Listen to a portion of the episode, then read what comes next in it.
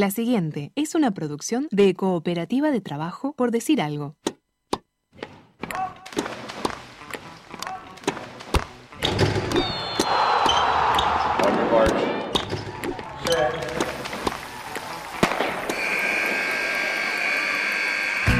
Hay deportes. Y en Por Decir Algo queremos hablar de todos. O de los que podamos desde este momento y hasta las 15. Por Decir Algo. Temporada 7. Temporada 7.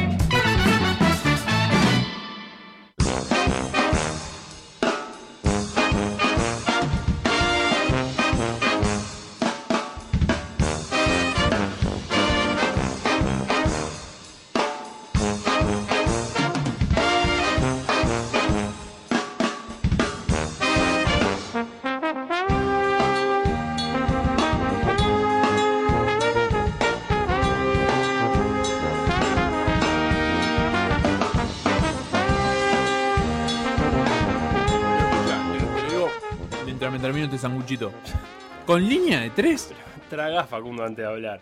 ¿Qué problema hay con la línea de 3? Que no da para poner línea de 3 en la Copa, Feli. A ver, entonces explícame por qué se debe o no se debe poner línea de 3. Eh, bueno, porque. Dejá de platicar. Porque es la Copa. No se juega con línea de 3 en la Copa. No tenés ninguna razón para darme entonces, Facundo. Y bueno, no, no, yo no soy técnico, soy periodista. Pero bien que te gusta opinar entonces. Y ta, pero también hay cosas que no preciso ser técnico para saber y opinar. O sea, ver, ¿qué también cosa? soy uruguayo, 3 millones de gente que sabe de fútbol. ¿Qué ¿entendés? cosa? Da- Dame un ejemplo. Eh, como un ejemplo, como. Ey, Por ejemplo, no sé, te pregunto de las cosas que tenés que saber. Y, qué sé yo, eh, para que me encuentro en el guion acá, ahí está, eh, está, pero, pero, eh, si Venía vas a jugar la bien. Copa Libertadores, feliz. Sí, venía bien. Claro, pero como me metí tanto en el personaje, me perdí el guion. Te había dado todo, Además- muy natural, había quedado. Eh, yo escribí un guion y después le, le cambiaron cosas. ¡Ah! Que si vas a jugar la Copa Libertadores, Sí. tenés que poner dos líneas de cuatro bien paraditas. Esto lo había escrito yo también. Pero insiste el tipo, ya te dije que no me diste un solo argumento. ¿Sabes que en el fondo Sí. lo que me gusta es que nos ayornemos al mundo que corre, pero sin perder los valores?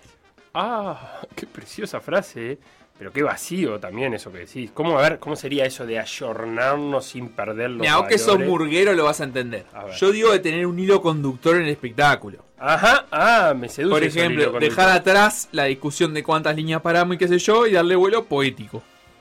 Pero es todo lo contrario de lo que venías diciendo, Facundo. ¿Qué pasó? ¿Por qué cambiaste? Y pasa que acá empezó a guionar otro y perdió coherencia mi discurso, ¿viste? Es otro director. Ah, bien, bueno, adelante, dale, vamos con Lo que yo digo es que ordenar a los jugadores por línea ya fue. Sí, a ver. Hay ¿qué que buscar un hilo conductor, al Sí. estilo eh, contrafarsa o curtidores.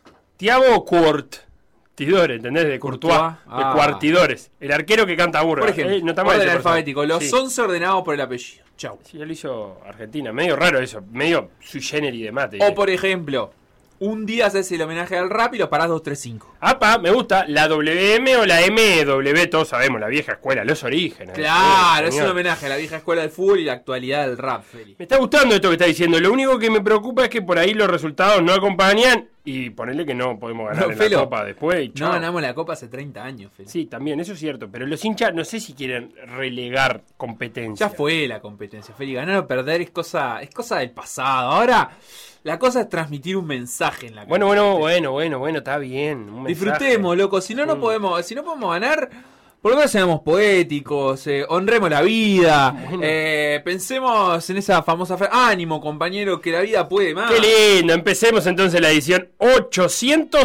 801. 801 programa de por decir algo. Un programa que como no puede ganar, intenta ser poético. Por decir algo, en vivo, hasta las 15, en M24.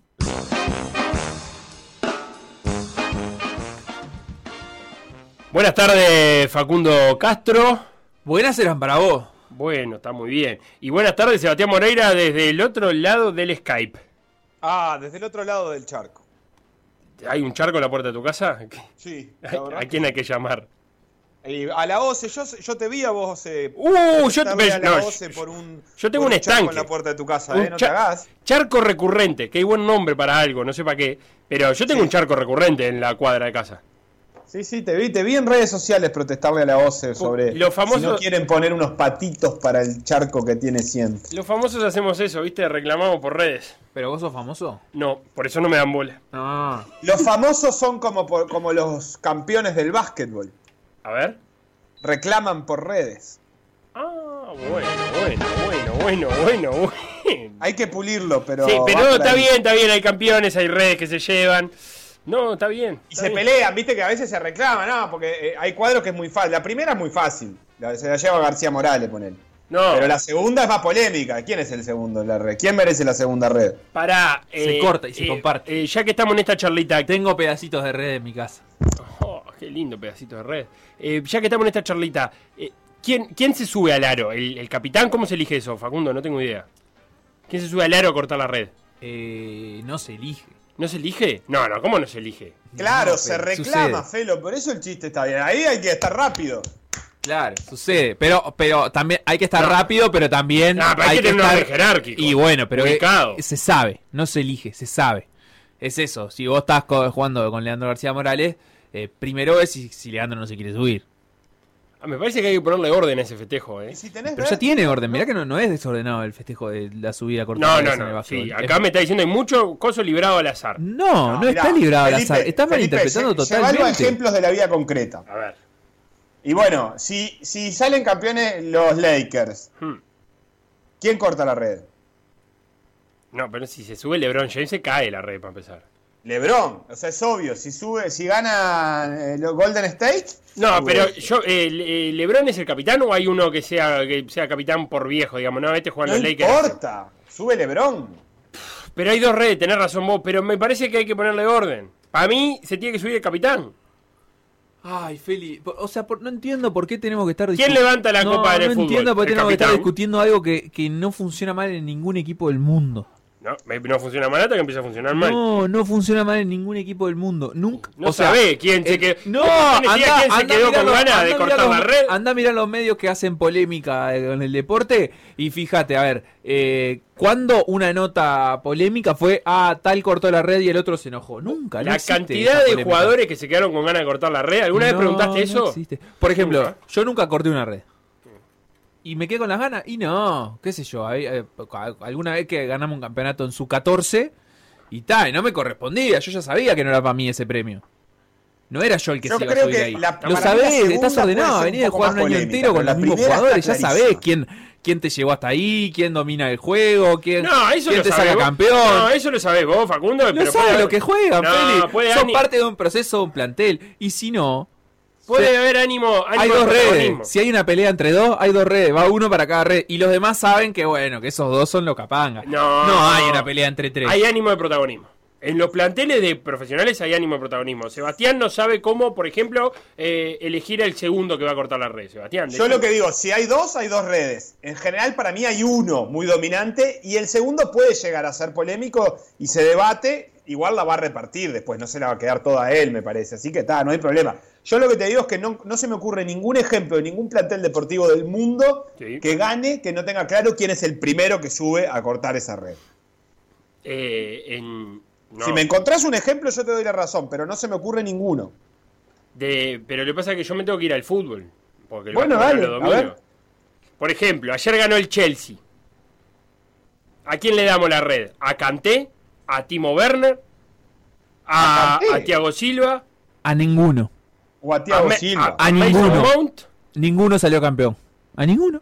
No, bueno, pongámosle que ayer fuera la final. No, pero no era. Bueno, pero te estamos poniendo un ejemplo. Cuando sea la final vemos.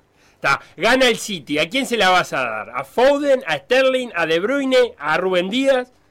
Me la va a agarrar Agüero, Felo, es obvio. No, la copa sí porque la agarra el capitán. No, no, la red también, porque es el que, el que llegó hace 15 años y dijo, yo no me voy hasta que el City sea campeón. Entonces, aunque ya no juegue, aunque sea medio perro ahora, eh, los compañeros le van a dar ese premio homenaje. Qué buena, claramente. qué buena etapa esta de Agüero, eh, hay que decirlo. La estoy disfrutando Sí. mucho.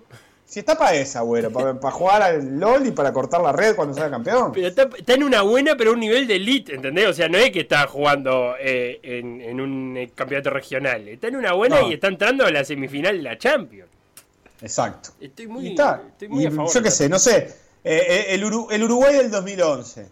Sí. Copa América Argentina. Hmm. Forlán que hizo goles solo en la final, ¿la va a levantar? ¿O, o Mulera que atajó el penal? ¿O el pelado Cáceres que anduvo volando? ¿O Egidio Arevalo Río que lo corría todo? Yo no sé. Ni vos, te cre- ni vos te crees esa polémica, Felipe, por favor. ¿Quién? Ah, con el plantel que tenía Uruguay. Para, para empezar, el primero que va a correr a agarrarla es Suárez. Y después va a venir Lugano. Y después va a ir Forlán. Y, de- y- bueno, la querían todo. Si a vos te parece, Felipe. Acá el que compartió planteles profesionales sos vos. bueno, está. La selección No, de no, fútbol playa, no me si gusta gana. Pa, tengo- tengo- ¿quién, quién agarra la red? Y lo que pasa es que ahí sí hay. ¿Vos sabés o no sabés? No, eh, no lo sé. La verdad que lo no lo sé. No lo sé. Lo Yo- sabés. lo único que sé es que yo no. Lo único que sé. Eh, Sebastián, vos me habías propuesto otra charlita igual. No, pero ya quedó atrás, me parece. Esto me parece mucho más interesante, Felipe. Yo te, la dejo. Que, que- quiero que, que Facu termine de explicar igual cómo es el mecanismo de, de reparto de la red. Ah, es se decir, corta hasta con dónde se, se va cortando, cuánta, cuánto se corta. Ah, bueno, y lo que, lo que pinte. Se cortan pedacitos. Yo creo que, eh, sobre todo, te quedás con algún nudo. ¿Me explico? Bien. O sea, que, que la- red se corta y que, que cada fracción de red pueda tener algunos nudos. Uno, dos, tres, lo que sea. Depende entre cuánto se tenga que cortar también. ¿Y al entrenador se le da? Y depende. Hay muchas cosas que dependen, Facundo. Hay que ordenar. No, no, no. Vos querés protocolizar algo que surge totalmente de manera espontánea, Feli, que depende de, de las voluntades, de lo que pasa en ese equipo. Cada, cada equipo es un mundo, ¿entendés? No puede depender. Cada equipo es un universo y cada persona... ¿Puede, ¿Puede no tocarle al entrenador un pedacito de red? Y sí, sí, puede, podría. Si, mirá si un, un- el entrenador no la quiere, por ejemplo. Pero Ah, bueno, está. bueno. Bueno, es otra cosa. O mirá si eh, hay mala onda de los jugadores con el coach. Y no, ni se lo ofrecen. Batista se sube a una red. ¿Y le da un pedacito al entrenador de turno? Eh, La pregunta es, Depende si es uruguayo o ¿Batista argentino. ¿Se sube a una red? No, no se sube. Eh, No, ni loco. no, sube no se sube a un tablero Batista. ¿No? ¿Pero porque no quiere? No sé, O- en realidad o- no sé. Habría que ver si cuando se Ah, en ¿viste? algún lado se. Yo no creo que en una selección uruguaya, si Uruguay hubiese ganado, no sé, la AmeriCup Sí. eh, con Batista en el plantel, no creo que hubiera sido Batista el que lo hubiera cortado esa red, ¿eh? Ajá. Y lo que pasa es que depende en qué año. Eh, eh, pero alguien te tiene que hacer tus compañeros, porque aparte la red tiene esa parte simbólica de que te ayudan a subir. Mm, no sé, ¿eh? Pero depende del año. Eh, directamente tenés que repasar planteles. ¿La NBA corta redes o tira papelito nomás? Es una buena pregunta. Yo creo que cortan redes también. ¿Sí? Sí. Ahora está de moda el papelito. El abrazo largo después de la final, no, hay, está de moda el abrazo largo entre los capitanes que se dicen cosas y los papelitos. No tengo fotos de gente en la NBA cortando red, ¿eh? Mirá lo que vengo a descubrir. Capaz que no cortan. Es eh, tradición de la NSAA. La NSAA sí tengo fotos. Están estoy googleando, viendo. están googleando lo mismo. ¿Viste? La NBA no corta redes porque el básquetbol más profesional del mundo no corta redes. ¿Eh? Agua para mi molino. ¿Cuál molino? Bueno. Instagram. Por decir algo web. Twitter. Por decir algo web. Facebook. Por decir algo. WhatsApp. 098-979-979. No entiendo cuál es tu molino. Este que hago así, mira. Pero, No, no. No, pero estoy haciendo un molino ¿qué- de ¿cuál, verdad, es, eh. ¿Cuál es tu molino? ¿Decir que cuanto más organización hay no se cortan las redes? Que cuando le ponen pienso, eh, no se corta la red. Y Se por eso, entonces no es tu molino, es el opuesto. Vos Es querías protocolizar el No, corte no, de no me redes. a decir vos cuál es mi molino. Y mi molino es decirte que cuanto más se organice esto, termina no sucediendo, como en la NBA. Ese acaba de ser tu molino. Y Porque no sabías no. que la NBA no se cortaban redes. No, No vengas a mi molino. pero pero vos no, 183. vos no estabas argumentando eso. Yo lo, que, 181. yo lo que digo es que surge espontáneamente y es una tradición hermosa. Bueno, muy bien. Vayamos Tan a. que la, la copian en el fútbol. ¿Qué, ¿Para qué va a cortar una red en un arco de fútbol? ¿Quién corta redes? Ah, yo he visto jugadores cortando redes de Ah, arco de Eso fútbol. para hacer daño nomás. Vayamos a la parte informativa de este programa, que hay mucha cosa para hablar hoy. Empecemos por lo que sucedió anoche por Copa Libertadores, lo que terminó último, terminó ya en la jornada de hoy, hay que decirlo, porque las cosas hay que decirlas. La derrota de Nacional en su visita a Chile contra la Universidad Católica eh, 3 a 1, eh, fue transmisión de, por decir, fútbol. Fue una derrota, no sé qué te pareció Seba, no sé qué les pareció Facu, donde Nacional mostró los mismos problemas defensivos que venía mostrando, pero muy pocas de sus virtudes ofensivas. Sí, la verdad es que para mí hay una discusión circulando ahora sobre cuánto de eso fue propuesto por el planteo de, Capucho y había cierta ironía en esa presentación, evidentemente, sobre eso. A mí me, me, pasó que noté que Nacional no pudo mantener la intensidad, sobre todo, este, en, varios aspectos del juego, y creo que eso lo perjudicó muchísimo a la hora de todo el desarrollo, el ofensivo y el defensivo. Este, por lo menos yo noté una gran diferencia con el partido Atlético Nacional y del partido con Wanders en la presión tras pérdida, eh, y eso hace que eh, sea más difícil defender, pero también que sea más difícil atacar. Entonces, este, la pregunta es si esa baja, para mí la pregunta central es si esa baja de intensidad es producto de algo natural, de que es difícil jugar todos los partidos a la intensidad que propuso Nacional en otros encuentros, o bueno, si es una fue un partido malo y listo, porque eh, Nacional va a depender mucho de esa intensidad. Los equipos de Capucho, el equipo de Capucho Rentista, dependía mucho de esa intensidad de recuperación y no la tuvo ayer. Sí, eh, es verdad que ahora está en discusión, porque no sé por qué. Periodismo deportivo uruguayo tiene una, idea fija con la línea de tres que eh, es como el enemigo declarado número uno. O sea, es una cosa que hay que echarle la culpa a la línea de tres eh, sin mayor análisis que eso, ¿no? La línea de tres es culpable de los males sin ponernos a pensar cuáles son los males. Eh, yo lo que, lo que noté ayer en Nacional es verdad, comparto con Sebastián que hay una falta de, intensidad, pero también noté como, como no había pasado, te diré que ni en Argentinos ni, ni Atlético Nacional, y menos con Wanders, algunas, algunos problemas de, ordenamiento de los jugadores en cancha. O sea, Nacional dio espacios como no los venía dando. Eh, a lo que le suman los errores individuales. Nacional está teniendo un problema grande de errores individualidades en, de, errores individuales, perdón, en línea de fondo. Eh, cuando no fue Centurión, fue Marichal, cuando no fue Marichal, fue Orihuela, y si no Corujo. Eh, no es sencillo entonces formar un, equipo con que, está tratando de ganar confianza, si a un sistema táctico nuevo, a un entrenador nuevo, con una idea de juego bastante diferente al entrenador que estaba antes, si a eso le agregamos errores individuales. ¿Qué es lo que está pasando? Es lo que yo veo. Tiene un problema en la conformación de la línea de fondo porque no están rindiendo a la altura que tienen que, rendir por lo menos para Copa Libertadores o por la calidad de los ataques que recibe Nacional en Copa Libertadores y ayer Guzmán compartía números de la cantidad de disparos que, recibe, que recibió Nacional en los tres partidos de Libertadores y la verdad que se hace muy difícil sostener el cero con la cantidad de tiros, con la cantidad de veces que le llegan a Nacional. Eso es un problema. O sea, Nacional no está defendiendo bien. Capucho lo sabe, lo ha dicho en conferencia de prensa, ha dicho, a veces ha hablado de las vigilancias, ha hablado de las marcas individuales, pero está viendo un problema a la hora de defender de Nacional. Sí, de hecho le hicieron muchísimos goles a Nacional. O sea, no es solo la cantidad de tiros, o sea, Nacional hizo nueve goles. en tres partidos. Este, y eso es un problema grande para cualquier equipo. Es un, equipo, un problema muy difícil de subsanar este, cuando, cuando te hacen tantos goles en, tan pocos partidos. Porque el partido anterior habíamos quedado con la idea de que, de que con Rochette en el arco quizás Nacional se, llevaba una victoria contra Atlético Nacional. Porque había sido bueno el desempeño y porque Centurión no había estado, no había tenido una buena actuación. Eh, ayer eso no sucedió y Nacional igual la pasó mal, y no la pasó mal solamente por los tres goles que recibió, la pasó mal porque eso que decís vos, porque había mucho espacio y sobre todo en el segundo tiempo, este, porque el primer tiempo de Nacional no fue para nada malo para mi gusto, eh, no fue punzante pero no fue malo. Eh, no, creo que más allá, del, más allá del penal no, no, no le generó Católica, ¿no? Nada. Eh, creo que tuvo una muy clara San Pedri, si no me equivoco, bastante cerca del arco, pero ahora entró en la duda fue en el primer El primero, no, la del segundo, la que Roget se lo lleva puesto, que la para alta. Ah, fue en el segundo, claro, fue, fue, en el segundo.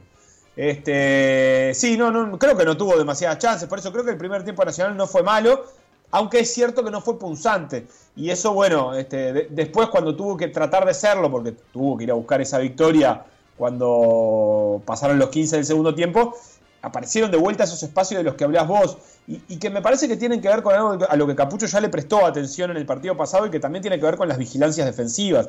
Eh, él lo planteó en esos términos y eso, las vigilancias básicamente es dónde estoy yo marcando, sobre todo cuando tengo la pelota. Este, es decir, qué hago para que cuando pierda la pelota eh, yo estar ordenado de una manera que me permita hacer este, firme con esa defensa. Nacional ayer la pasó horrible eh, en ese sentido. Cuando recuperó la Católica, realmente este, eh, había mucha diferencia. Montes particularmente le hizo un destrozo. Cuando entró Montes sí cambió todo. Cuando entró Montes cambió, eh, aunque Montes le, agregó calidad a un problema que ya estaba teniendo Nacional y era los dos extremos bien abiertos que le puso Católica, que muchas de las veces tenía, muchas de las veces la solución que encontraba Nacional adentro de la cancha era que la borda saltara a defender, pero a mí me parece que la borda con mucha cancha para defender no es tan efectivo. Él, es zaguero de nacimiento y los zagueros no suelen tener mucha cancha.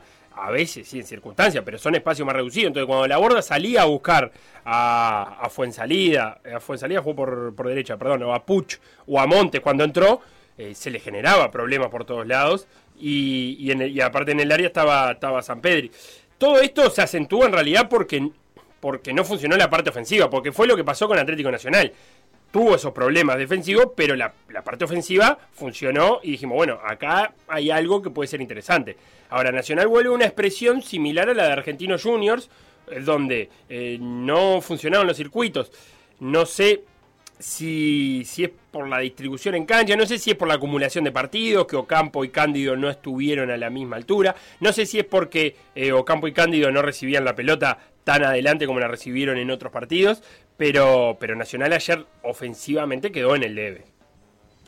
Sí, totalmente, quedó en el debe em, y, y quedó en el debe porque yo creo que también en parte porque Nacional necesita realmente de esa recuperación y, no la tuvo. Este, al mismo tiempo también necesita mucho de algunas asociaciones eh, particulares que son muy importantes en el fútbol y que cuando no funcionan complica. La de Almeida y Cándido es una que es fundamental para, para un equipo como, como Nacional que está en formación, porque te permite reconstruir cosas que vos no tuviste tiempo, pero que ellos ya vienen haciendo. Entonces te permite ahorrar un montón de laburo. Este, y yo creo que parte de eso es lo que busca Capucho, que Almeida y Cándido repitan este, conexiones que arrastran del año pasado. Y eso ayer no estuvo.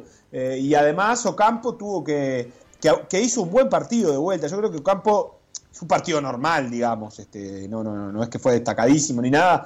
Este, no fue el partido que jugó contra Atlético Nacional, pero jugó un buen partido. Pero además tuvo que muchas veces terminar las jugadas defendiendo en su área. Y eso también hace que cuando vos recuperás tan atrás, o, ni siquiera recuperás, eh, tengas toda la cancha de vuelta por delante para volver a atacar. Y eso es complicado. Campo muchas veces sacaba contragolpes desde 5 o 6 metros adelante, 10 metros adelante de su área grande, buscando pivotear con Vergesio en la propia cancha de Nacional. Eso es una dificultad muy grande para atacar este, a, un equipo, porque tampoco es que Vergesio y Fernández este, sean unas flechas, son jugadores rápidos, pueden hacer transiciones, sobre todo Fernández, ni que hablar, pero si Ocampo recupera en su cancha y tiene que sacar un contragolpe eh, con ellos, eh, genera muchas dificultades. Entonces, me parece que, la parte defensiva es la que le, permite a Nacional sustentar también su ataque.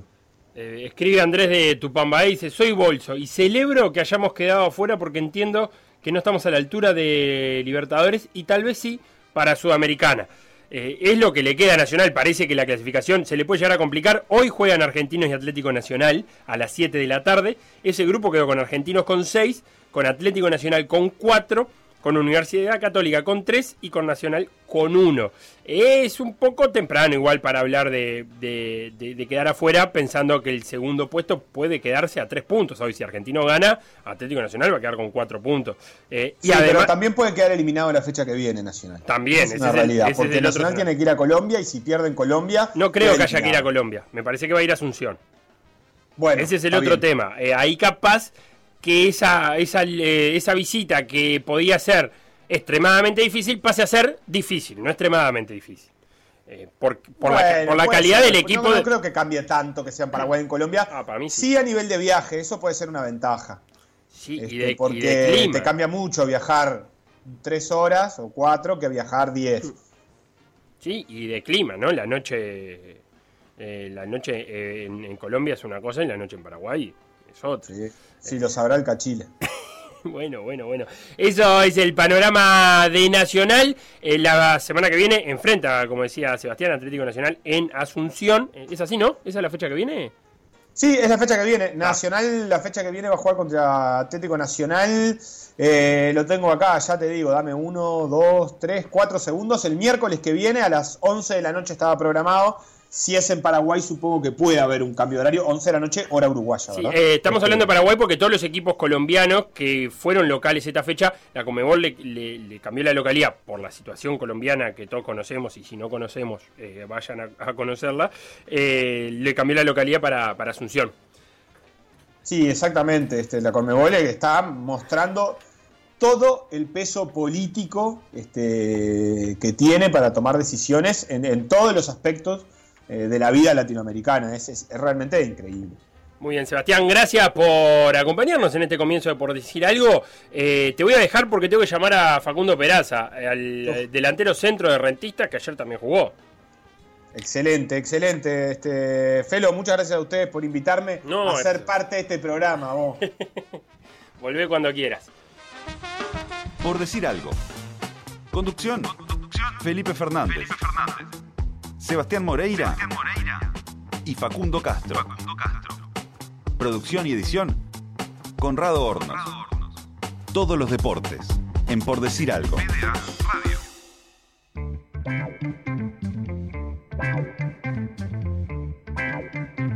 En el otro partido de la Copa Libertadores, ahora sí, que involucraba a equipos uruguayos, fue empate a cero entre Rentistas y Sporting Cristal. Y para hablar de ese partido tenemos a Facundo Peraza, que ayer jugó con la 19 en la espalda. ¿Cómo andas, Facundo?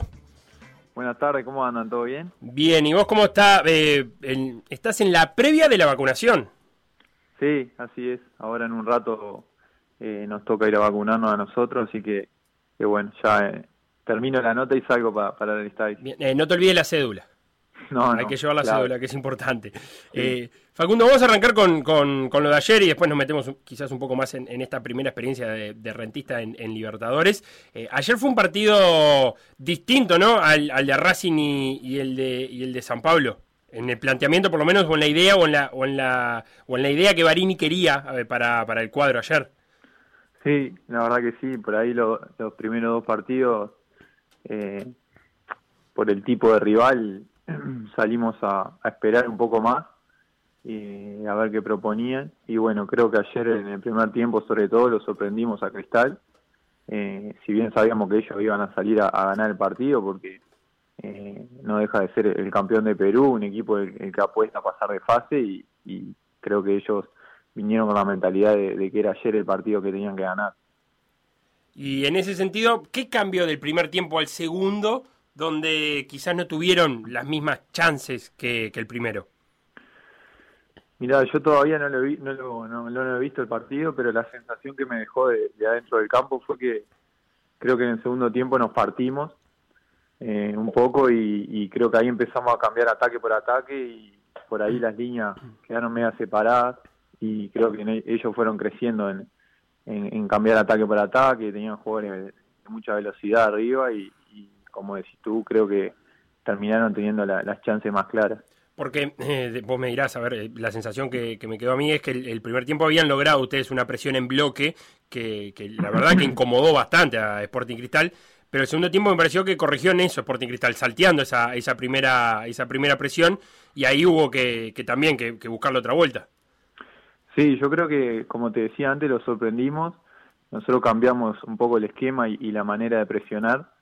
eh, y Vos decís que, ellos esperaban un bloque bajo como con Racing y, y San Pablo.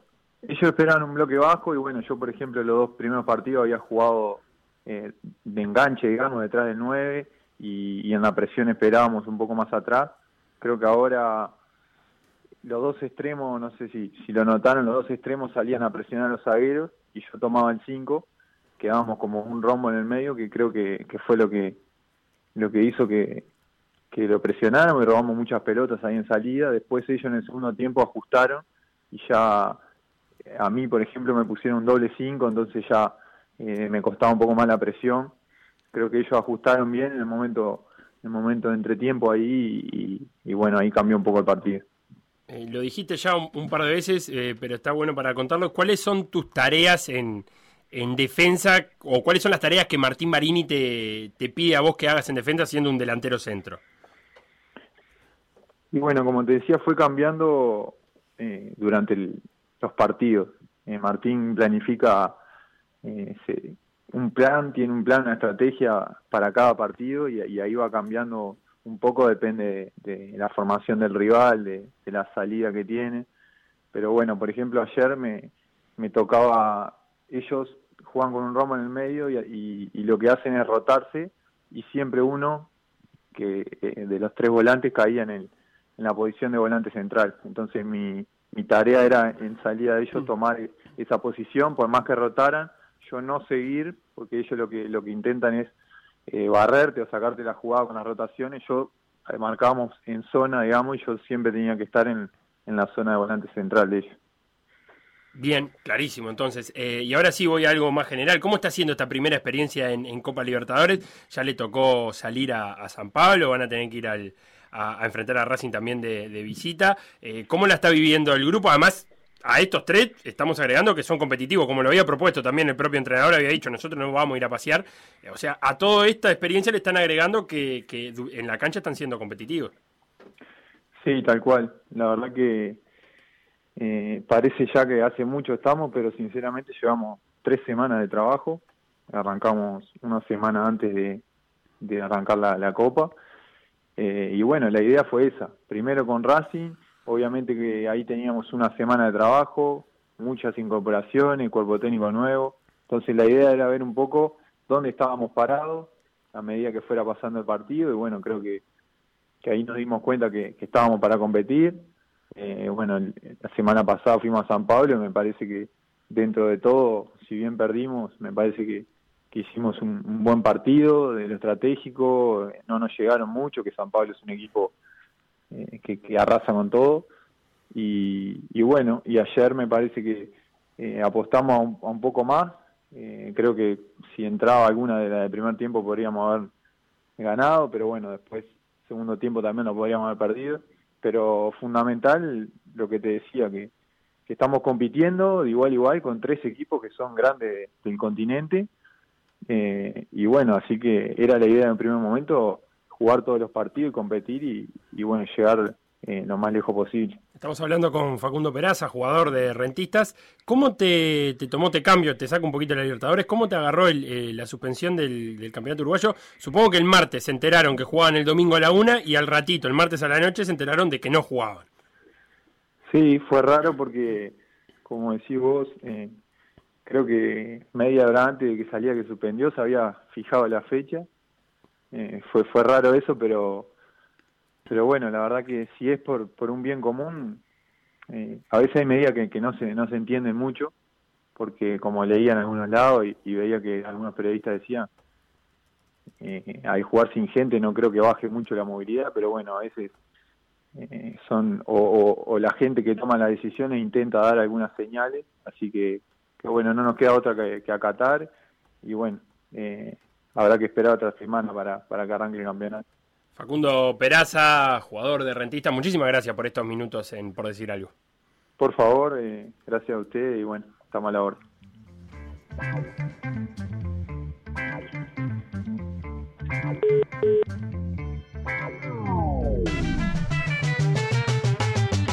Lo que pasó en Por Decir Algo, revivirlo en pda.uy o buscar los podcasts en Mixcloud o Spotify.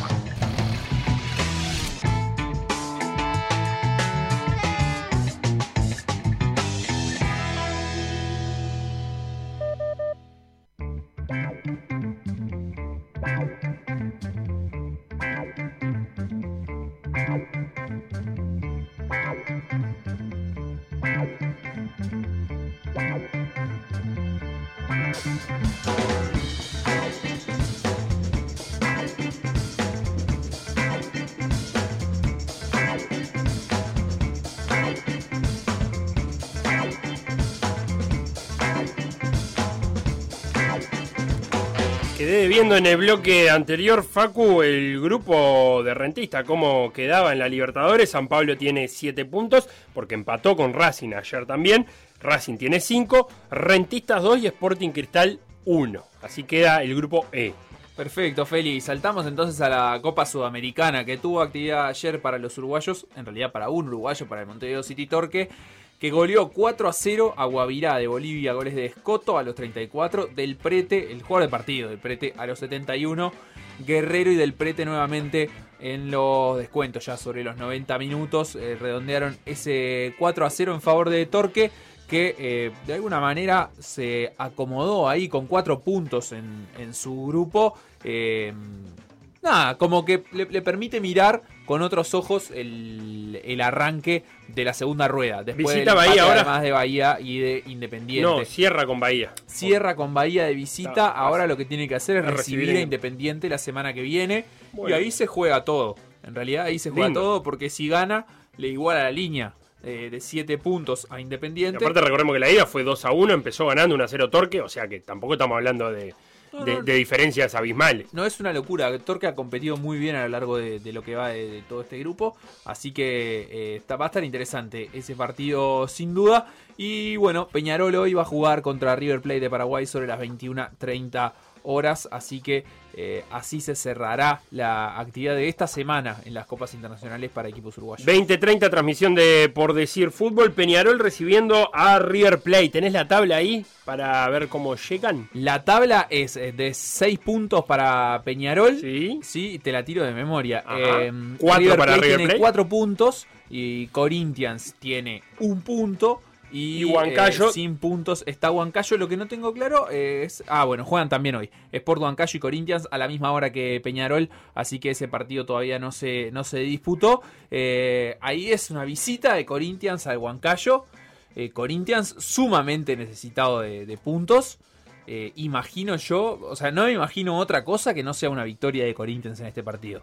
Pero si esa victoria no se Pero diera, Corinthians. si esa victoria de visitante de Corinthians en Perú no se diera, eh, me parece un escenario, te diría que inmejorable eh, para Peñarol de, eh, digamos, en, eh, de, de cara también a, a lo que haga en su partido, ¿no? Eh, pero como que se le habrían dado un par de resultados, eh, que es que Corinthians no gane dos de sus partidos de visitante, o sea, los que no son estrictamente contra, contra Peñarol, contra los otros rivales no les habría ganado visitante y eso eh, acompañaría la, por lo menos hasta el momento, buena campaña del equipo uruguayo en la River Sudamericana. Plate, el rival de Peñarol, eh, hablando con colegas paraguayos, me dicen que tiene como una doble realidad. En el campeonato local va último, 14 partidos jugados, ganó uno solo, hizo 10 goles, le hicieron 29, tiene 7 puntos nada más.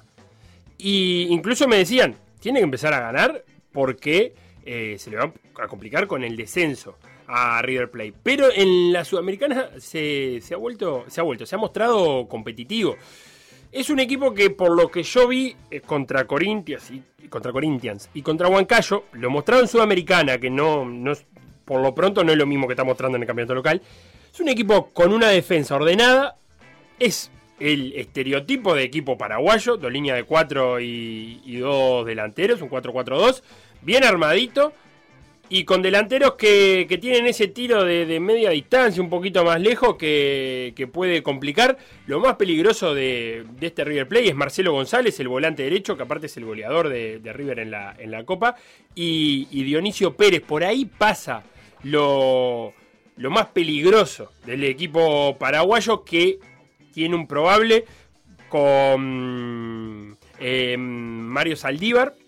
Está bien, Mario, perdón, Ascona en el arco, eh, Mario Saldívar, Gustavo Navarro, Gustavo Jiménez, Marcos Acosta Roja, esa línea de cuatro, Marcelo Golan- eh, González, el que decíamos, volante derecho, Osmar Molina, Cristian Sosa y Diego Godoy, y atacan Pablo Ceballo y Dionisio Pérez, como no, los dirige Celso Ayala. Eh, es ese River Plate, Peñarol, con el Peñarol que sale de memoria, eh, el 11 de la Riera, con Kevin Dawson, Acosta, Formiliano, Cajelmacher, Piquerés, Trindade, Gargano en, en- la sala de máquinas, Giovanni González, Facundo Torres a las bandas, David Teranz detrás del Canario Álvarez Martínez. Ese es Peñarol, que ya tiene a Carlos Rodríguez entrenando con, con el plantel y que tiene una posibilidad de, de, de- de poder eh, seguir su buena racha en la Sudamericana se va a enfrentar a un rival como no se enfrentó todavía, porque Huancayo en Uruguay salió a tenerle la pelota. River Plate le va a salir con un bloque bajo como todavía no enfrentó, o sea que es un desafío interesante de ver cómo Peñarol logra generar los espacios para aprovechar la velocidad de sus delanteros con un equipo defendiendo en pocos metros. Porque, como, insisto, con Huancayo no pasó y con Corinthians tampoco. Aparte, con Huancayo tuvo la posibilidad de, ponerse en, en, ventaja rápidamente, aunque luego lo empataron. Es, va, a ser un, va a ser un desafío en ver cómo se adapta este Peñarol que tiene. Cada vez está más aceitado y que además tiene eh, rendimientos individuales que están eh, andando muy bien. Ese es el menú para hoy, repito, 20-30 desde, eh, por decir fútbol, la previa, 21-30 el partido. Facu, ¿te puedo cambiar de tema? Me puedes cambiar de tema, Feli. Tengo, traje, en realidad no tengo, traje una amiga para presentarte. Dale. Eh, Agustina Modernel. Perfecto. Y se va a presentar ella en el siguiente audio.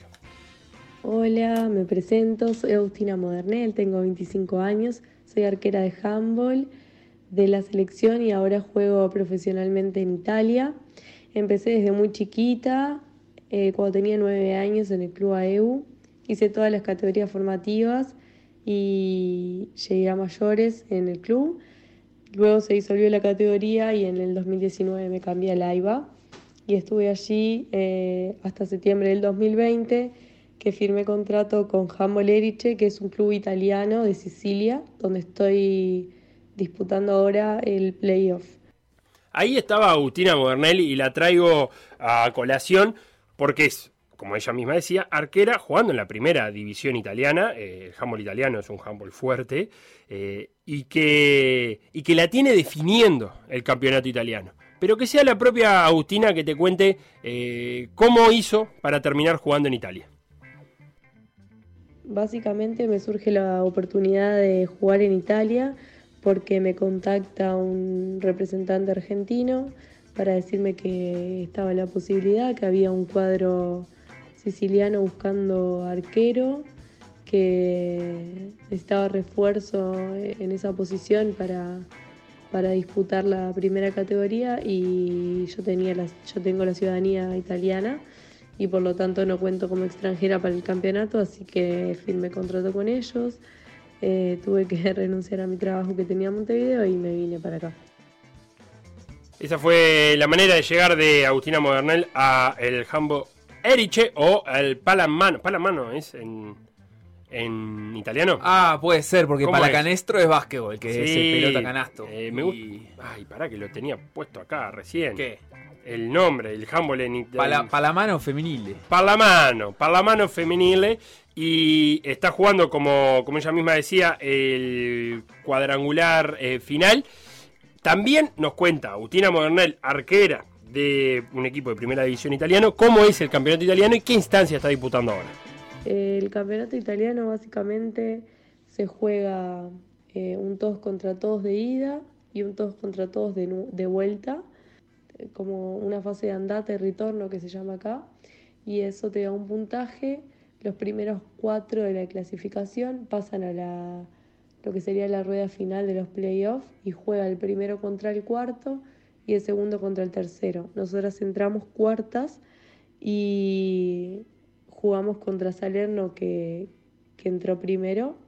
Eh, jugamos hoy, perdimos de cinco, pero bueno, es el mejor de, de, dos partidos, por ende el sábado tenemos otra final.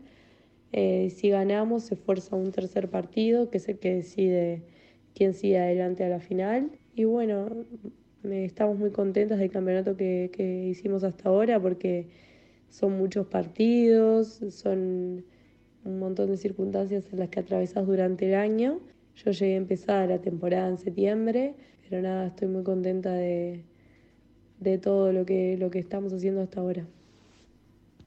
A cuenta de futura charla que vamos a tener con Agustina Modernel cuando termine la temporada, eh, como ella contaba, perdieron en, en, este Super 4 con Yomi Salerno y van a jugar el, el sábado.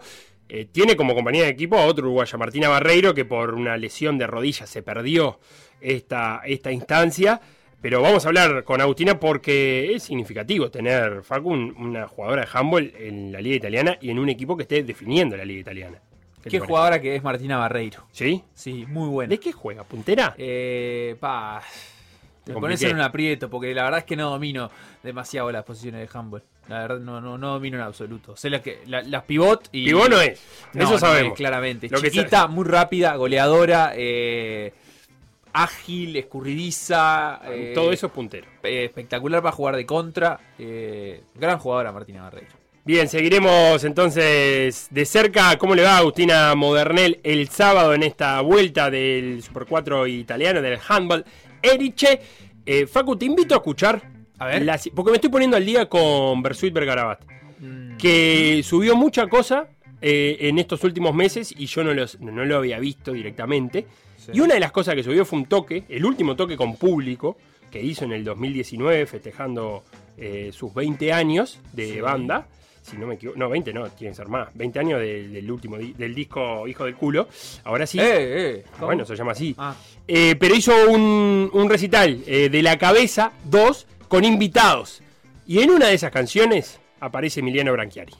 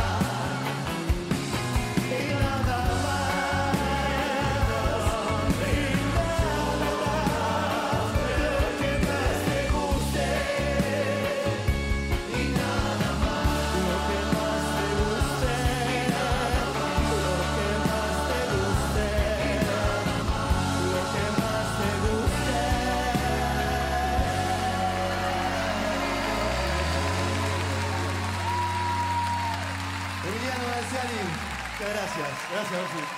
PDA Radio, en M24, m24.com.uy, pda.uy.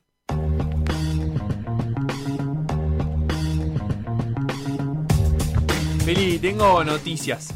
Eh, A ver. Desde Rusia, por ejemplo, Sí. nos llega la noticia de que Mika Apramian, judoka uruguayo que está buscando su El mundo de los a judoka. Tokio, eh, perdió en primera rueda de, la competencia judoka. de Grand Slam Ah. de Kazán.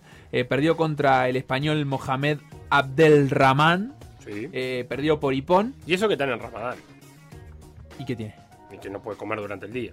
Pero, ¿y vos decís que. ¿A qué hora está fue la pelea? Eso? No, sé. eh, dura- eh, Pero le- durante los viajes lo pueden les otorgan, saltear. les, les otorgan excepciones. Sí, sí. Si viaja, que en este caso viaja, porque si es egipcio está en Rusia, eh, lo puede saltear. En fin, eh, perdió Mika Pramian, entonces quedó fuera en esta primera ronda del Grand Slam de Kazán. Y estamos hablando de judo. Esperaremos por l- próximas competencias. Creo que lo, lo grande que, que queda por delante es únicamente el mundial. Por ahora, Mika está ocupando una cuota continental en el ranking.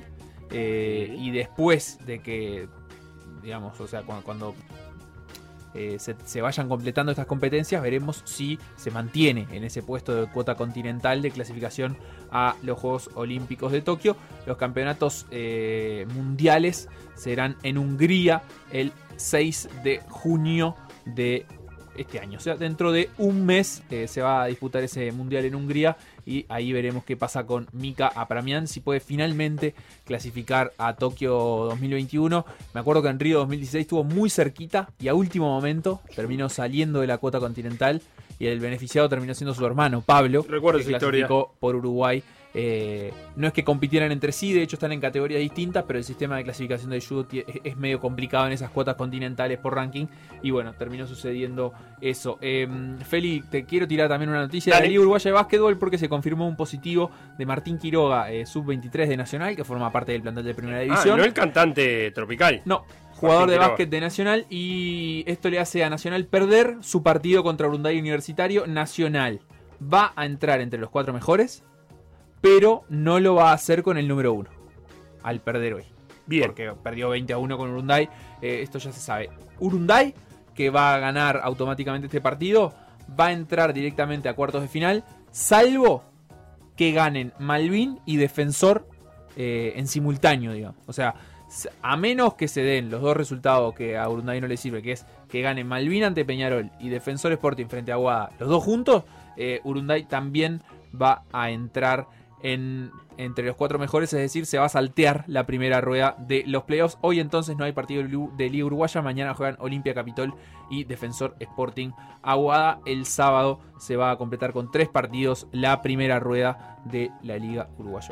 Comenzó Facundo en el estadio la vacunación para los planteles, lo hablábamos con Facundo, hoy de mañana, hoy durante todo el día van a estar pasando planteles de fútbol de primera división, la selección de fútbol playa, que está ahí en este Sí. momento, vacunándose, y mañana va a ir Peñarol y Nacional eh, para llevarse la primera dosis Sí. de la vacuna.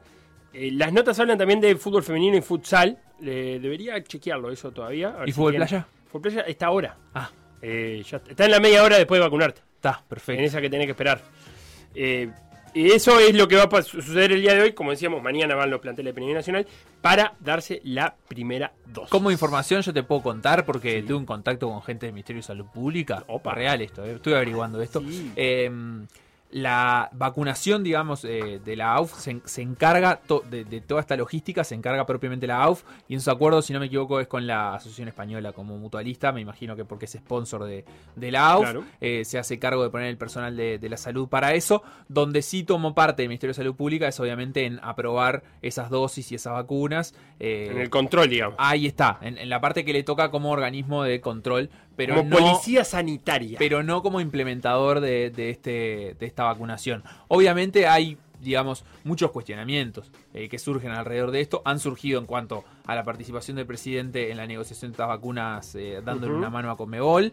Eh, han surgido también en cuanto a que eh, termina siendo el fútbol un grupo privilegiado o prioritario por sobre otros eh, grupos sociales y terminan recibiendo esta, esta vacunación, digamos, solamente por pertenecer a, a la, asociación. Creo que en Uruguay, por lo menos, no ha existido un caso de estas características, es decir... Había eh, una población priorizada, ¿no? Claro, había Al una comienzo. pri- poblaciones priorizadas. Policía, como militares, ahí está, eh, médicos. y educación. eh, cu- cuestiones de servicio público. En este caso, creo que el fútbol no entra dentro de la consideración de, de- de servicio público, simplemente por pertenecer a, la- a- a esta organización que es la Asociación Uruguaya de Fútbol y, eh, digamos, a nivel multinacional, la, la Conmebol o la FIFA.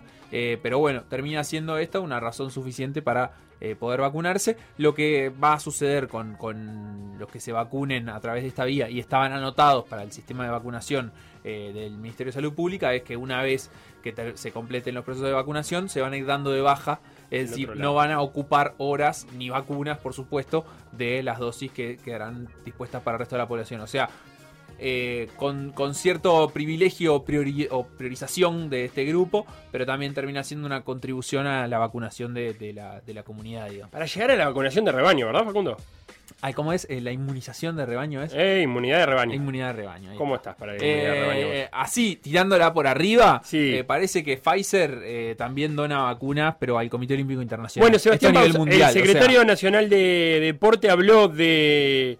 Se refirió a eso, a ver si a través del Comité Olímpico Internacional se podía llegar a las vacunas para los atletas olímpicos, porque también dijo, dejó abierta la posibilidad de que el remanente de estas vacunas de Conmebol pueda ser con el permiso de Conmebol, porque Conmebol ya lo Claro. estableció, que hay, si, re- si es remanente habrá que ver a quién se dan esas dosis, pero con el permiso de Conmebol sí se puede vacunar a los atletas eh, que van a estar en los Juegos Olímpicos, o por lo menos que van a estar peleando hasta el final. ¿no? Lo cierto es que los ya clasificados ya se dieron al menos la primera dosis. Eh, tanto Remo como Vela, eh, en el caso de Lola Moreira, había sido la primera de todas, incluso eh, porque ocupa vacante militar. Eh, pero bueno, todos los cinco ya clasificados a los Juegos Olímpicos de Río ya están va- vacunados, por lo menos en la primera dosis, con Sinovac. La, la vacuna que, que está corriendo, digamos, para la población en general. Déjame. Que Bien. se- eh, se- eh, eso ya es un hecho. Después, obviamente, falta, eh, te diría que se va a duplicar por lo menos la cantidad de clasificados porque viene, va a venir gente de atletismo, de natación y de otras disciplinas. esperemos que de, de otras disciplinas también, que también van a recibir vacunas. Déjame mandarle un saludo grande a Nico Bella, que hoy me hizo ganar en la práctica. De la mano de Nico Bella, el equipo de Chaleco Rojo hoy se fue triunfador. Tengo que mandarle también un saludo al Tiki, que, que me dejó un grato recuerdo en, la- en la- en el entrenamiento de hoy, pero, pero vaya el saludo a toda la selección que está sentadita ahí en la América esperando que pase el tiempo. Y ya que abriste el espacio de saludos, yo quiero mandarle un abrazo muy grande a Gonzalo Andrade, el Gonza Andrade. Un Bien. compañero y amigo de la facultad, de la, de la FIC, eh, de aquellos años. Me dice, mandar un abrazo a la generación 2010. Opa, Eh, mire usted. así que un abrazo para toda la generación 2010 de la Licom que esté escuchando. Es decir, ¿cuánto pueden estar escuchando? Feliz, dos, tres. Por decir algo. Instagram, Por decir algo web. Twitter, Por decir algo web. Facebook, Por decir algo. WhatsApp. 098-979-979.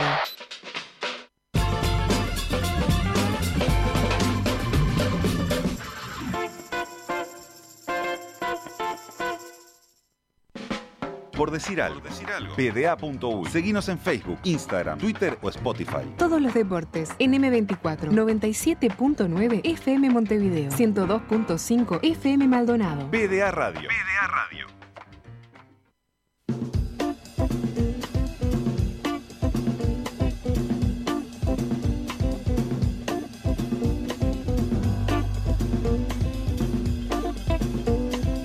Jueves de gente que estudia, Facundo, y hoy jueves de Juan Manuel Morto- Mortoro, no, Montoro, y se nos vienen 20 minutos a pura semiótica, y a pura semiótica de actualidad. Señor, señora, porque usted piensa que la semiótica es estudiar eh, cosas que pasaron y cosas que no son en la, eh, no están en la práctica, no, para eso trajimos a Juan Manuel Montoro. ¿Cómo anda, Juanma? ¿Cómo anda, Felu? ¿Cómo anda, Facu? ¿Cómo, cómo andan por ahí? Muy bien. Ahí muy bien. Ahí, Muy ahí contento de escucharte. Siempre hay que decir que el ahí de Montoro es eh. Galicia, ¿verdad? Sí, sí, Santiago de Compostela. Bien. De la mejor ciudad del mundo. La mejor ciudad del mundo, ¿verdad? Sí, estamos en año Jacobeo, hay que, hay, hay que, hay que festejar logrando. Este año y el año que viene, así que, que bien, bien, sí, por aquí viniendo la, la primavera y a ver cómo, cómo sigue la desescalada, si nos podemos mover ahí, a pasear un poco por alguna comunidad autónoma vecina, pero de momento este, la cosa viene, viene bien. Bien, y lo que nos proponías hoy, eh, Juanma, en, en gente que estudia, es darle una, miradi- una miradita a, a la Superliga Europea, a, a lo que no terminó siendo, pero que quiso ser. Sí, y ahí tu, tu furcio que casi sale el de la miradita también podría ir en la otra, en la otra dirección también, porque vos sabés que esto nació y murió a las 48 horas. Fue un fenómeno muy, muy llamativo, eh, cómo, cómo se dio, cómo se plantea la idea de 12 clubes europeos que forman parte por, por méritos deportivos, algunos más, otros menos, algunos tienen este, las vitrinas más llenas que otros, pero 12 clubes que fueron el Barcelona, el Real Madrid, el Atlético Madrid, el- los tres de, de España, los tres de Italia fueron el Inter, el Milan y la Juve, y los seis ingleses fueron Liverpool, Tottenham, Arsenal, Manchester United, Manchester City, creo que ahí ya los tengo, y el Chelsea. Eh, 12 clubes europeos que propusieron armar una competencia paralela, ya lo organizaron, pero al poco tiempo del anuncio ya recibieron eh, críticas por todos lados, hasta de políticos, de Macron, de Boris Johnson, digamos, como que ya parece como algo que, mm, que no tendría mucha base, que no estaría eh, teniendo algún tipo de andamiaje, se pensaba para 2022, pero en principio no, pero por lo pronto toda esta polvareda que quedó, y ahí es donde entra un poco la semiótica, es interesante para explorar qué fenómenos están ocurriendo en la manera que tenemos de entender el juego. Sí, porque incluso Florentino Pérez eh, llevó el, la discusión a ese terreno, ¿no? A- al, de, al de poder captar a los jóvenes que no están interesados en el fútbol, en cómo estamos transmitiendo el fútbol a las nuevas generaciones, que van a ser eh, los nuevos hinchas. O sea, hay un terreno ahí en la semiótica interesante. Sí, sobre, sobre todo cuando pensamos eh, algo que hemos hablado en otras, en, otras columnas, que es todo el, el fenómeno de, de si un análisis semiótico o, o humanístico de cualquier tipo tendría que concentrarse en el, en este caso el fútbol, pero el deporte como un aspecto, digamos, englobante, es decir, eh, opinamos y comentamos sobre lo que pasa en el juego, y hay un nivel de análisis semiótico que lo podemos llevar a entender dentro del juego, pero la inmensa mayoría de, los fenómenos más este, sociológicos o mediáticos, entonces es lo que pasan fuera, ¿no? El deporte como algo englobado en el cual el juego es una práctica más dentro de otras lógicas eh, económicas, políticas, institucionales que entran todo dentro de, de un cóctel en el cual eh, no es el primer caso, ¿no? En, en Argentina, incluso también en Uruguay también se ha hablado de Superliga, se habla del, del fútbol como el producto, hay que vender el producto. Eh, Hay que cuidar el producto, se dice mucho por hay acá. que cuidar el producto, ¿no? No sé cómo lo estarán cuidando, cómo lo estamos cuidando. Este, pero hay una lógica del, del- del marketing que está, eh, parecería ser por las repercusiones que generan, como, como en una dirección contraria a lo que es esa visión a veces también romantizada de la, de la competición, de la justicia, del juego. Todo esto por- porque las repercusiones han sido totalmente negativas cuando a priori, si uno no sabe mucho o no le interesa mucho ni el fútbol ni los deportes, le plantean una competición en la cual 12 de los mejores equipos del mundo participan en una competencia con 20 y todos los años repiten, diría, bueno, esto tiene buena pinta y probablemente hacia esos mercados es hacia donde se apunta y no tanto hacia el público que ya está fidelizado y que ya sigue el fútbol todos los días. Claro, porque ahí podemos estar hablando de eso, de, dos maneras bien distintas de, relacionarse con el deporte. Desde ese mercado que se quiere captar, al cual le dicen, mira, te vamos a ofrecer que 12 de los mejores equipos del mundo, o si no los mejores, se enfrenten varias veces en un año. A ese mercado le dice, bueno, me interesa, pero al que ya está dentro del, del fútbol le dice, bueno, no me interesa porque a mí me, me- importa que esto sea mm, o parezca ser un poco más democrático. Y es un parezca, ¿no? Porque tampoco es un canto al buen funcionamiento o al romanticismo, eh, cómo funcionan las ligas actualmente. E- Es que ese punto es bien interesante, la idea de la, de la democratización del fútbol, ¿no?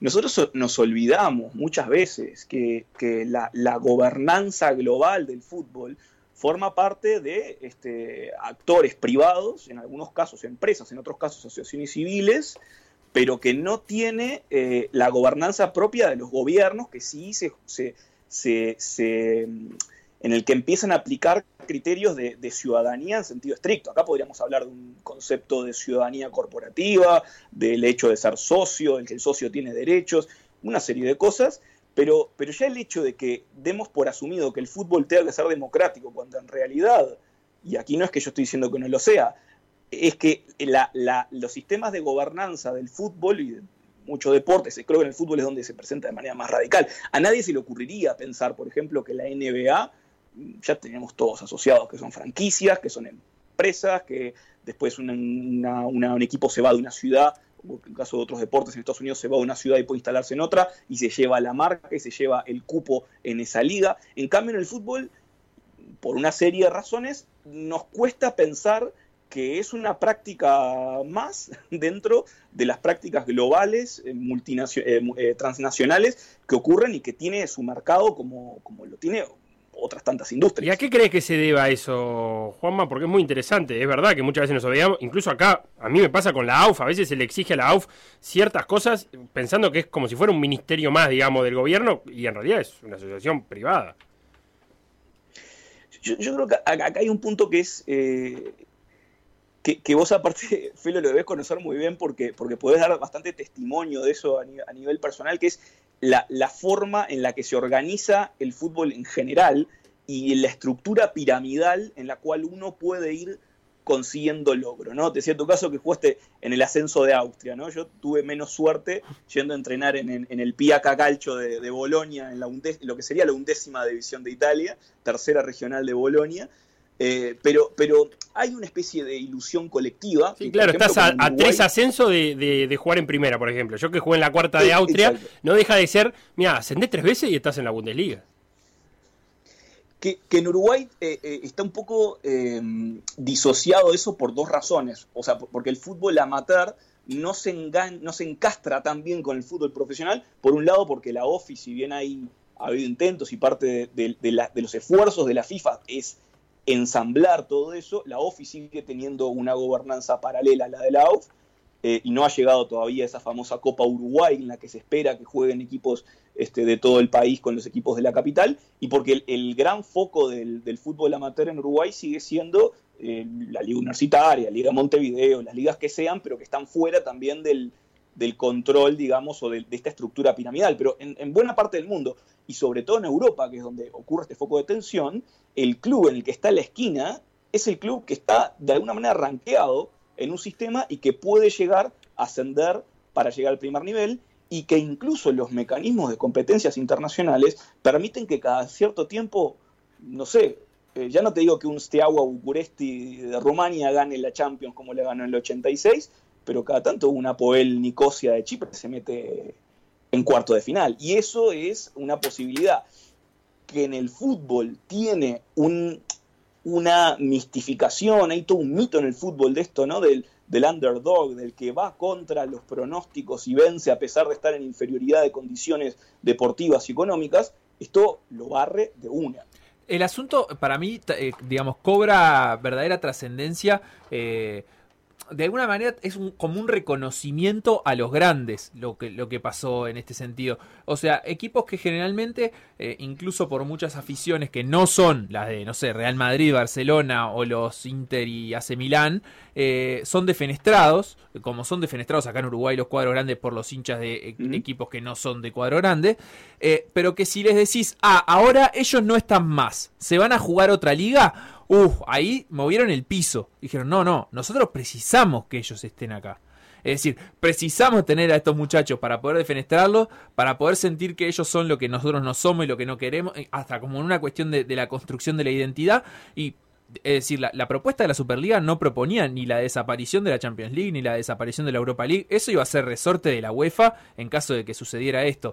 Eh, de hecho, en el básquetbol, por ejemplo, se da igual y la competencia de FIBA eh, se sigue jugando. El tema es qué sentido tiene para esos clubes llegar a un cuarto de final de Europa League en un esquema de eh, organización internacional en donde ya haya 12 o 20 que ni siquiera participen. Es, ya no estás en la liga de los grandes, estás en otra. Y, y eso creo que es, es lo que de alguna manera cobró valor. O sea, Puede ser visto como una derrota esto para los, para los clubes grandes, puede ser, pero por otra parte también es una gran victoria en el sentido de que quedó ratificado que nadie quiso que se fueran. Es decir, nadie dijo, No. ah, sí, bueno, que se vayan ellos, nosotros acá vamos a hacer el fútbol de verdad, el de FIFA. No, no, vengan acá, porque sin, sin ustedes no hay fútbol de FIFA. Es que esto que decís, Facu, está muy bueno porque acá, por ejemplo, en España, cuando se habla a veces de la independencia de Cataluña, ¿cuándo- ¿cuáles son los, los, lo- la- las situaciones que más a veces se, se ponen arriba de la mesa? Uno, si Cataluña se independiza, no por eso va a entrar en la Unión Europea. Y segundo, bueno, pero el Barça no va a seguir jugando en la liga. O sea, ese nivel eh, eh, le da tanta prestigio a la competición el hecho de que, ahora hay muchos más argumentos, yo quizás alguien lo escuche puede pensar que estoy analizándolo, pero, pero tiene, se tangibilizan esos argumentos que a veces a nivel de discurso político pueden ser muy abstractos, se hacen tangibles con estas cosas porque una Superliga como esta le quita mucho prestigio a todas las otras competencias, en parte porque las, el, el problema que diagnostican estos clubes y que intentan resolver es la cantidad de partidos que hay, que nosotros eh, en los últimos meses, después del, del parate por la pandemia, lo vimos porque hubo que poner, ponerse a tiro con los calendarios y, para el consumidor de fútbol eh, estándar no había, no daba abasto con la cantidad de partidos que había para seguir, entonces es reducir la cantidad de, eventos, pero darles más importancia a cada uno a costo de sacrificar estos otros. Pero igual esto es, a mí me parece interesante cuando vemos las ciudades, ¿no? Barcelona, Madrid, bueno, Liverpool tiene otra historia, pero eh, Barcelona, Madrid, Londres, Milán y Turín. Y ¿no? O Manchester, sea, no te olvides de Manchester que estaba ahí por, por dos y en esa Manchester, y Superliga. Manchester, exacto.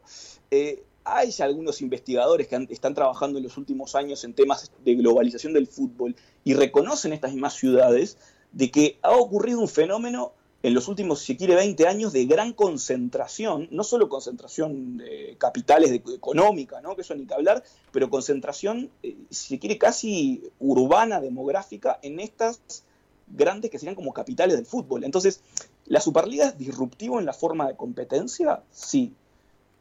Pero no es para, o sea, sigue la tendencia que ya vienen desarrollando el fútbol europeo a nivel de clubes en los últimos 20 años, cuando nosotros éramos chicos. Yo ahora les hablaba al principio de Santiago de Compostela. El Compost, que ahora está en segunda vez, subió, y bueno, eh, estaba, jugaba en primera. Sí, y había no. tres equipos gallegos. Tremenda- En Extremadura competía, ¿no? Tremenda Y camiseta la de. Compostela. Sí, y, y había eh, un equipo de una pequeña ciudad como puede ser Vitoria Gasteiz, a- el Alavés podía llegar a la final de la, de la UEFA, de la Copa UEFA. Eh, si vemos esto en los últimos años, cómo ha evolucionado, ¿quiénes son los clubes que ocupan, si se quieren, en el fútbol español, eh, el mismo lugar, por decirlo de alguna manera? Leganés, Getafe, eh, Rayo Vallecano en alguna temporada, o sea, El Eibar. equipos el Ei- bueno, el Eibar es una gran excepción porque es el club español en el que está en el pueblo más chico, tiene creo 27.000, 28.000 personas la ciudad de Eibar, pero la- eh, el 60% de los clubes están en las cuatro grandes metrópolis de España, las cinco. Este, Barcelona, Bilbao, Valencia, eh, Sevilla y, y Madrid. Vos estás diciendo entonces, Entonces- que eh, lo que antes representaban, hacía- había una pluralidad de ciudades representadas, ahora pasan a ser grandes ciudades y barrios de esas ciudades que están representados. Sí, e, es, es como que la visión se, se, se hace mucho más enfocada en estas, en estas eh, ciudades. Y lo curioso es que si comparamos esta evolución, que yo creo que es del fútbol europeo, no sé si en todo el mundo. En, Latinoamérica te diría que es previa. ¿Cómo? cómo? El desarrollo histórico de- del fútbol latinoamericano o sudamericano al menos eh, tiene estas características. Es decir, eh, Sí. pensar en el Río de la Plata, Montevideo y Buenos Aires. Y, y pensar en Brasil y no son más de tres ciudades las que han Río, San concentrado Pablo, lo- lo- Porto Alegre. y Porto Alegre, son los Exacto. que han concentrado los Exacto. grandes equipos. Y, y en el fútbol europeo, para mí lo, interesante de ver es que en el fútbol europeo esta hay, una, hay una tendencia hacia la concentración en grandes ciudades, ¿no? Eh, pero en el fútbol, esto en el fútbol de clubes, pero en el fútbol de, eh, de selecciones, incluso las políticas institucionales de la FIFA han sido exactamente las contrarias. O sea, si a mí me preguntan hoy cuál es el partido más representativo de un mundial, de un mundial de fútbol, no Mm. diría que es un Alemania-Inglaterra o un Italia-España. Para mí es un Panamá-Túnez. E- Eso, cuando yo me siento a ver la tele y veo que están jugando Panamá-Túnez, digo, "Ta, esto tienes un partido de un mundial. Claro. Eh, la única manera de que se enfrenten es en un mundial, decís.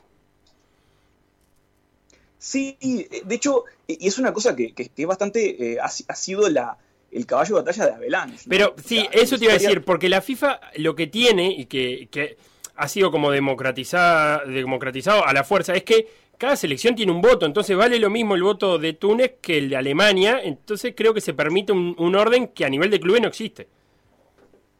Sí, y, y- y han, y han identificado que la forma de ganar cuotas de mercado, sobre todo en países que nunca han sido consumidores de fútbol, a nivel de selecciones era mm, en contextualizarlo como un aspecto de identidad nacional, lograr que, por ejemplo, una persona en la India que toda la vida vio cricket dijera, bueno, yo ahora tengo a un ídolo que es el capitán de mi selección y empezar a ver los partidos o, toda la movida que hizo, por ejemplo, Estados Unidos para el Mundial del 94, es decir, eh, la selección de Estados Unidos de cara al Mundial del 94 eh, fue la que contrató a los, a los jugadores de la selección para que se entrenaran para el Mundial, no estaban entrenando en ningún club. O sea, toda esta cuestión como de expansión de mercado a nivel de selecciones, porque lo podemos asociar a un aspecto de identidad nacional, a nivel de clubes, igual el mismo espectador en la India, en China o en Estados Unidos, no le interesa ver al DC United, o bueno, puede que le interese a alguno en particular, pero igualmente lo que quiere ver es, es al Real Madrid, al Real Madrid yendo a, a jugar a la India, yendo a jugar a China o yendo a jugar a Nueva York. Pero eh, no genera el mismo sentimiento de representatividad con el equipo de tu ciudad. Clarísimo, Juanma, lo que está planteando. Nos quedan tres minutos finales de por decir algo. Eh, ¿Cómo? Te tengo que preguntar porque lo dice Aníbal, dice el único derrotado fue Florentino Pérez. Eh, ¿Vos cómo lo viste eso? ¿Cómo fue ese paso y qué se habla en España de, de ahí, bien cortito, en un minuto y medio, de cómo quedó Florentino parado? Bueno, eh, eh, a nivel de esto han mostrado que fue un paso en falso, eh, pero, pero vamos a ver, eh, e- esto puede reciclarse de alguna otra manera.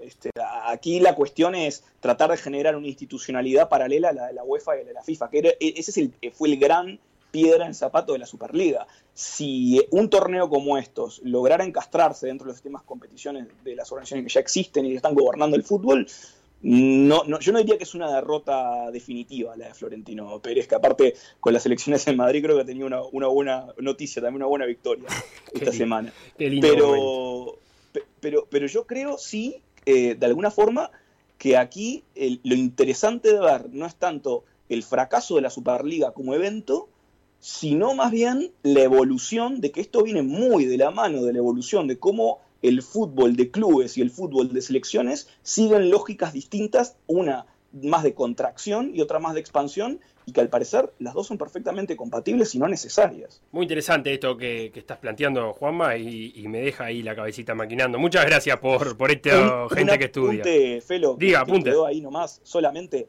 eh, para, para verlo, una vez más, de visualizarlo, ¿no? ¿Cómo era el, el- el logo de la, Juve, de la Juventus hace 10 años y cómo es el logo ahora? ¿Cómo era el logo del Napoli ¿Y del y Inter? cómo es ahora? ¿Y el del Y el del Inter. Sí, sí. Y el de la Que propia para- Real Federación Española, ¿verdad? Exacto, para, para la gente de paladar negro, ¿no? Que anda Sí. en cuestiones de diseño gráfico y, y- y yo, yo lo creo que acá la, la otra pregunta que hay que ver es si estamos eh, viendo, así como por ejemplo en Uruguay testimoniamos que los clubes dejan de ser asociaciones civiles en muchos casos y pasan a ser sociedades anónimas, si no estamos viendo que en el fútbol está ocurriendo lo que en otros deportes pasó de convertirse en franquicias, en marcas, y si a lo mejor este camino no fue el camino por una cuestión política, pero la tendencia igualmente va en esa dirección.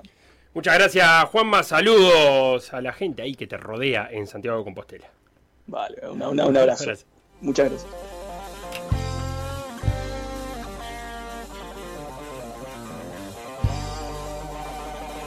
Son las 15, Feli. Bueno, ya, me puse el tapaboca para irnos. De flamenco. Eh, sí, está precioso, ¿no te gusta? Me, me lo compré en verano, digital. Ah. Hasta acá, el por decir algo de jueves, de si ustedes se quedan con todo por la misma plata, nosotros volvemos mañana. Chau, chau.